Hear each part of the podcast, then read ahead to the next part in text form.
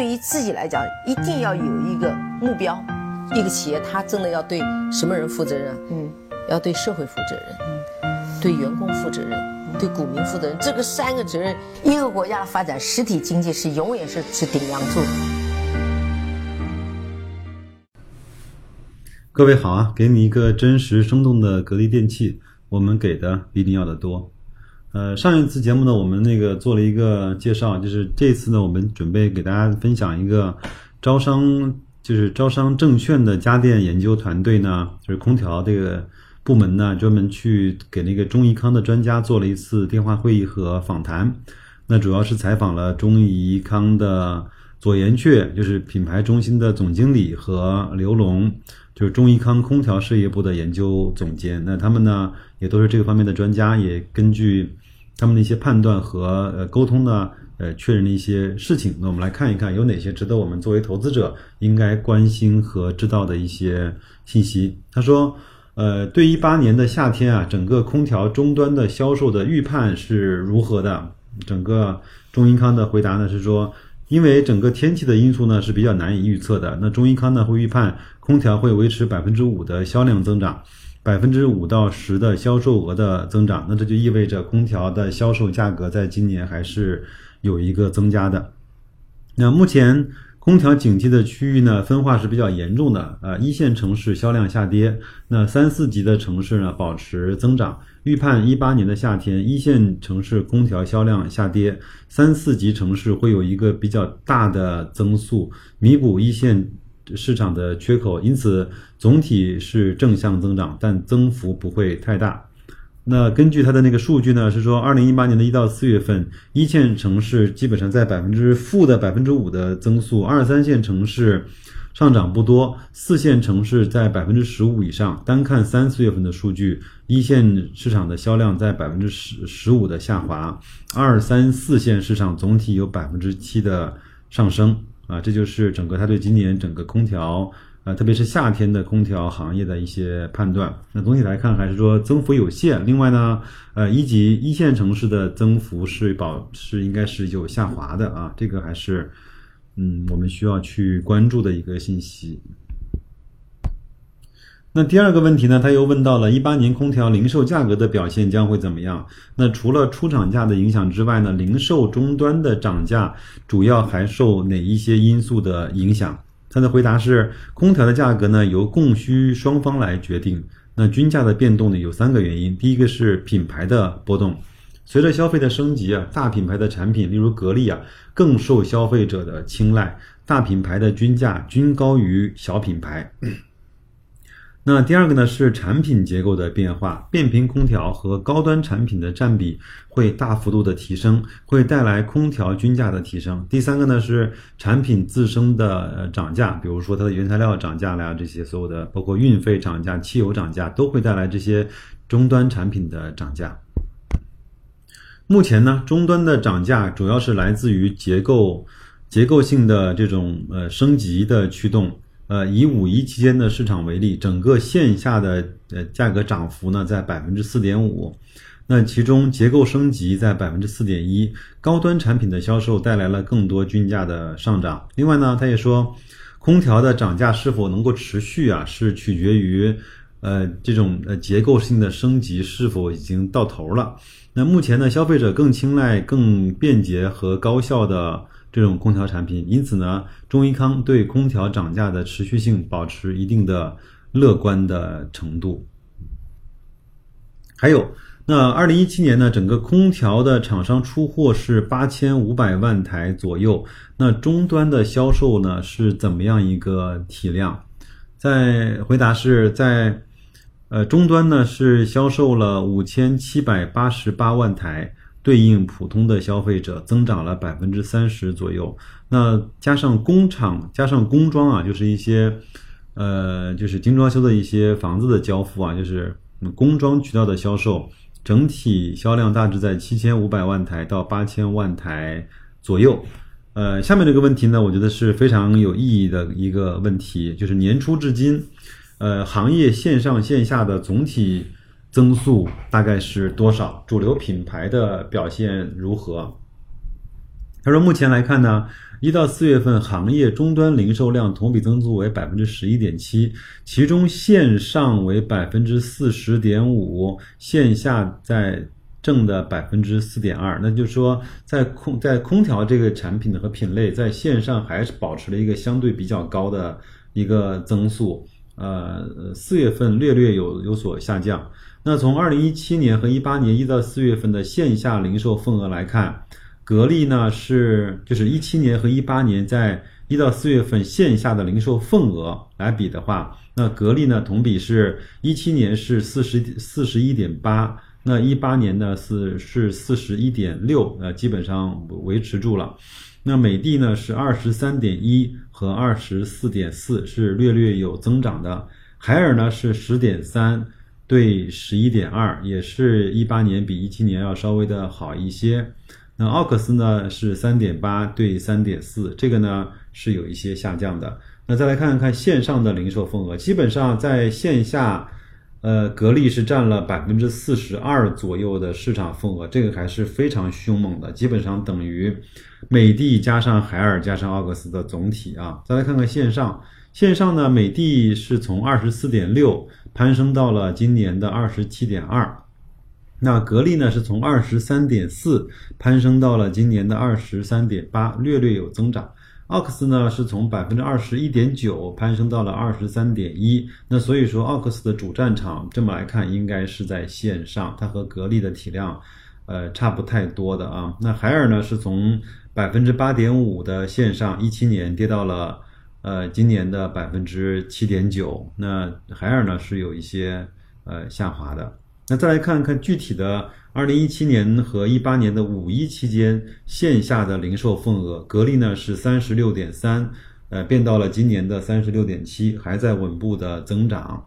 那美的呢是从二十三点二变到了二十三，基本上维持。那海尔呢是从百分之七点八变到了今年的十二点四，有很大幅度的增长，因为它整体的也是百分之四十的增长，也还蛮厉害的。那奥克斯呢是从百分之四点三到了三点九。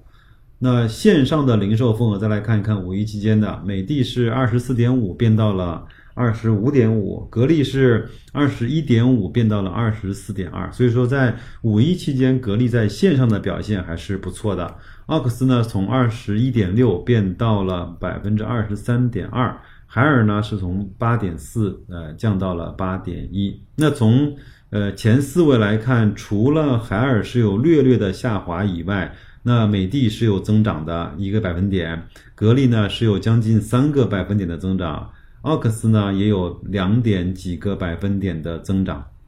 所以，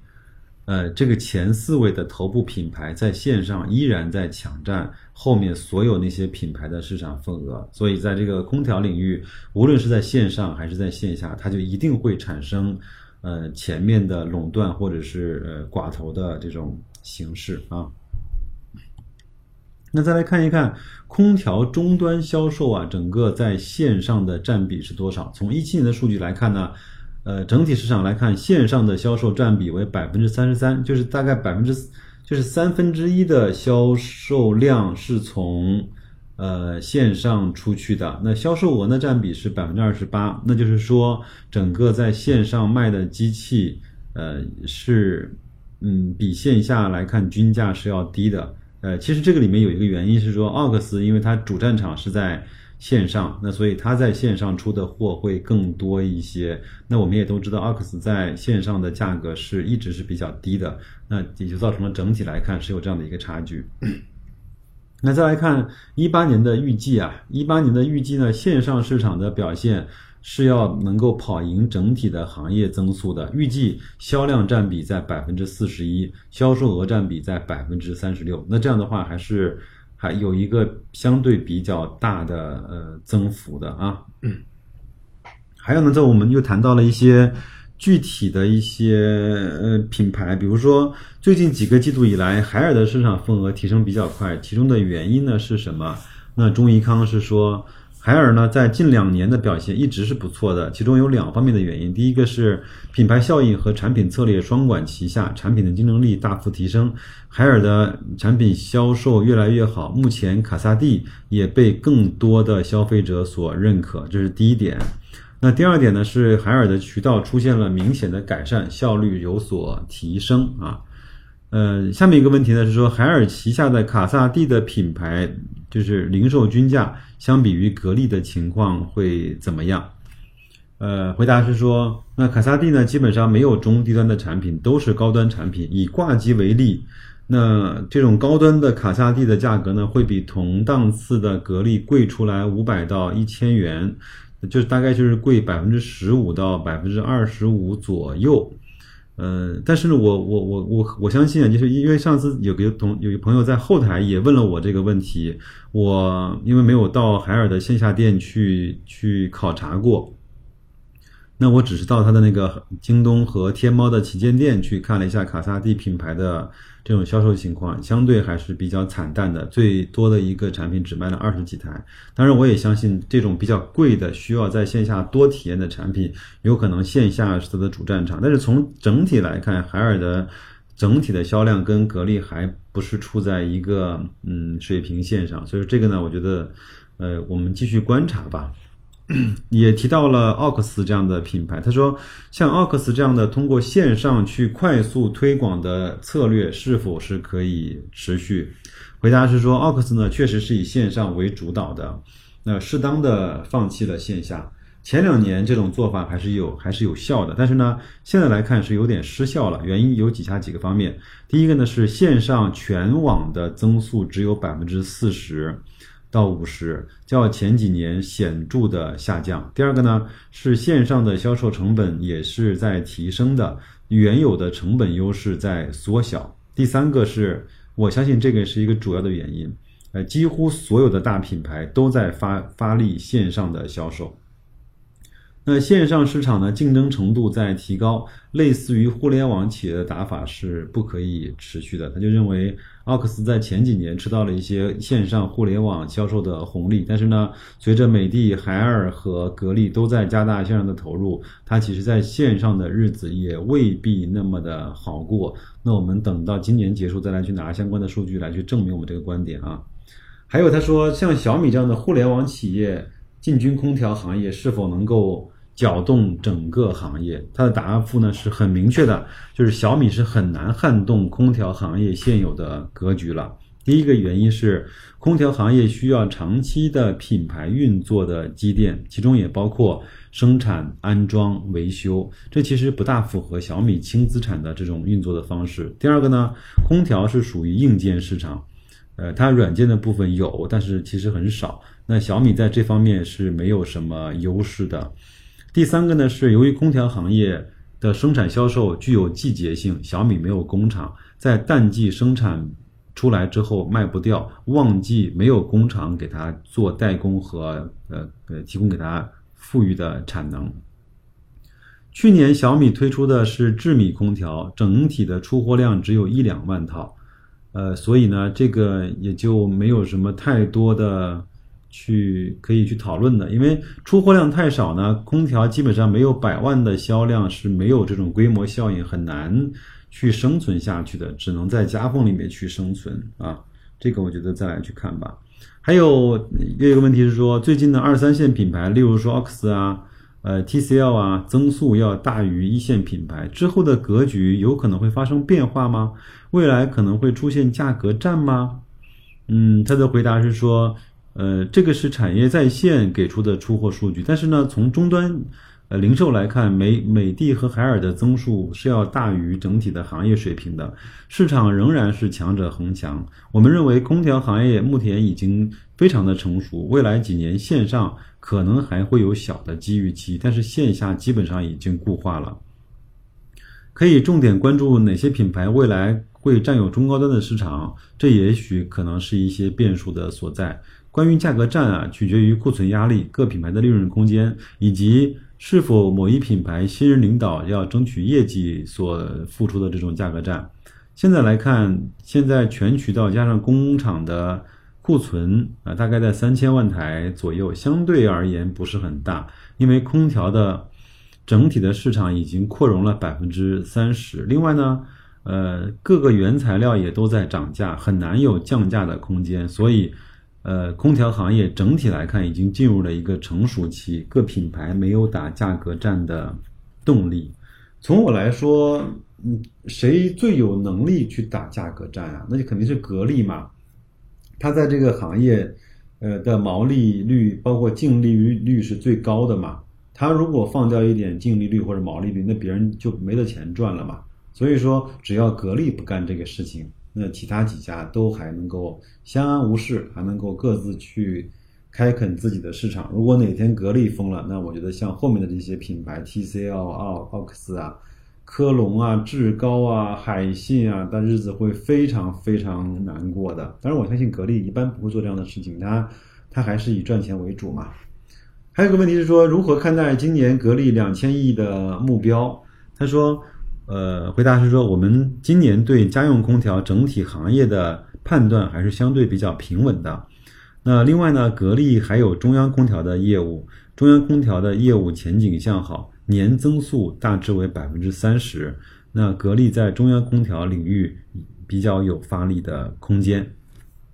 这就是他对格力今年两千亿的判断。一个是说相对比较平稳，只要大势没问题，格力跟着走。呃，第二个呢是中央空调有更好的增长，如果格力能够在这方面更多的能够拿到一些市场份额的话，呃，两千亿的目标水平有机会实现，但是他也没有表态啊。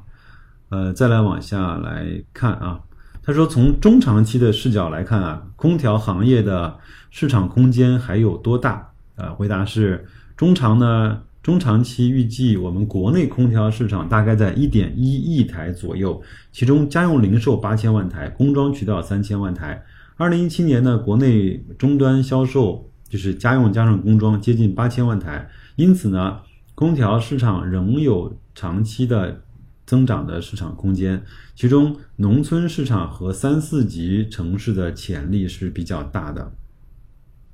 目前空调行业存在短期的悲观因素，那是因为房地产的这种不利影响仍然在不断的释放，但是下跌的幅度不会很大，有托底的因素。首先，农村的空调正在进入普及的加速期；其次，空调的替换更新需求不断的释放。按照空调的寿命倒推十年，由于当年的家电下乡带来的空调替换潮正在来临。那所以中怡康的这种，呃判断呢是说，空调的需求在一八年的下半年或许有小幅的微跌，但是明年和后年的需求仍然是比较乐观的。那他也说到了，就是明就是从更新替换需求对空调供销量贡献的那个比例呢，大概是在在一半呃左右，就是说新增的呃贡献了一部分的销售，另外呢呃老旧空调的更换。那也贡献了一半的销售，呃，还有最后两个问题啊，是说，他说每百户的空调拥有量达到多少的时候，就会导致增速出现明显的下滑。那房地产对空调行业的影响到底是怎么样的？呃，他说，首先我们要区分城镇和农村。我们分析啊，在城镇的每百户到达了一百六十到一百七十台的水平。那农村地区到达了每百户六十到七十台的水平的时候，增速会出现明显的下降。那这个一百六到一百七，基本上就是现在，嗯，就是那些上广北的大城市的数据。那日本大概是在两百左右啊。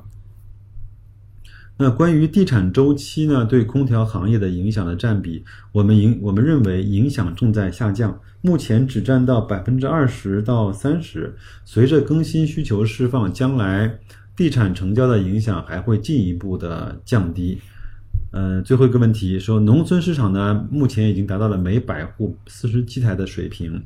那是要很快的进入到了饱和期了吗？呃，中医康说，未来还会有一段高速的增长期，但是如果一旦到达了七十台每户每百户的这个水平，增速呢就会放缓。第一个是农村的部分的房子呢，其实不大适合安装空调的，呃，而且呢，嗯，农村整个从气候来看是，包括房间来看，它是有冬暖夏凉的一些特性的。那所以说不用太担心，未来的几年农村市场还是有一个相对不错的增长。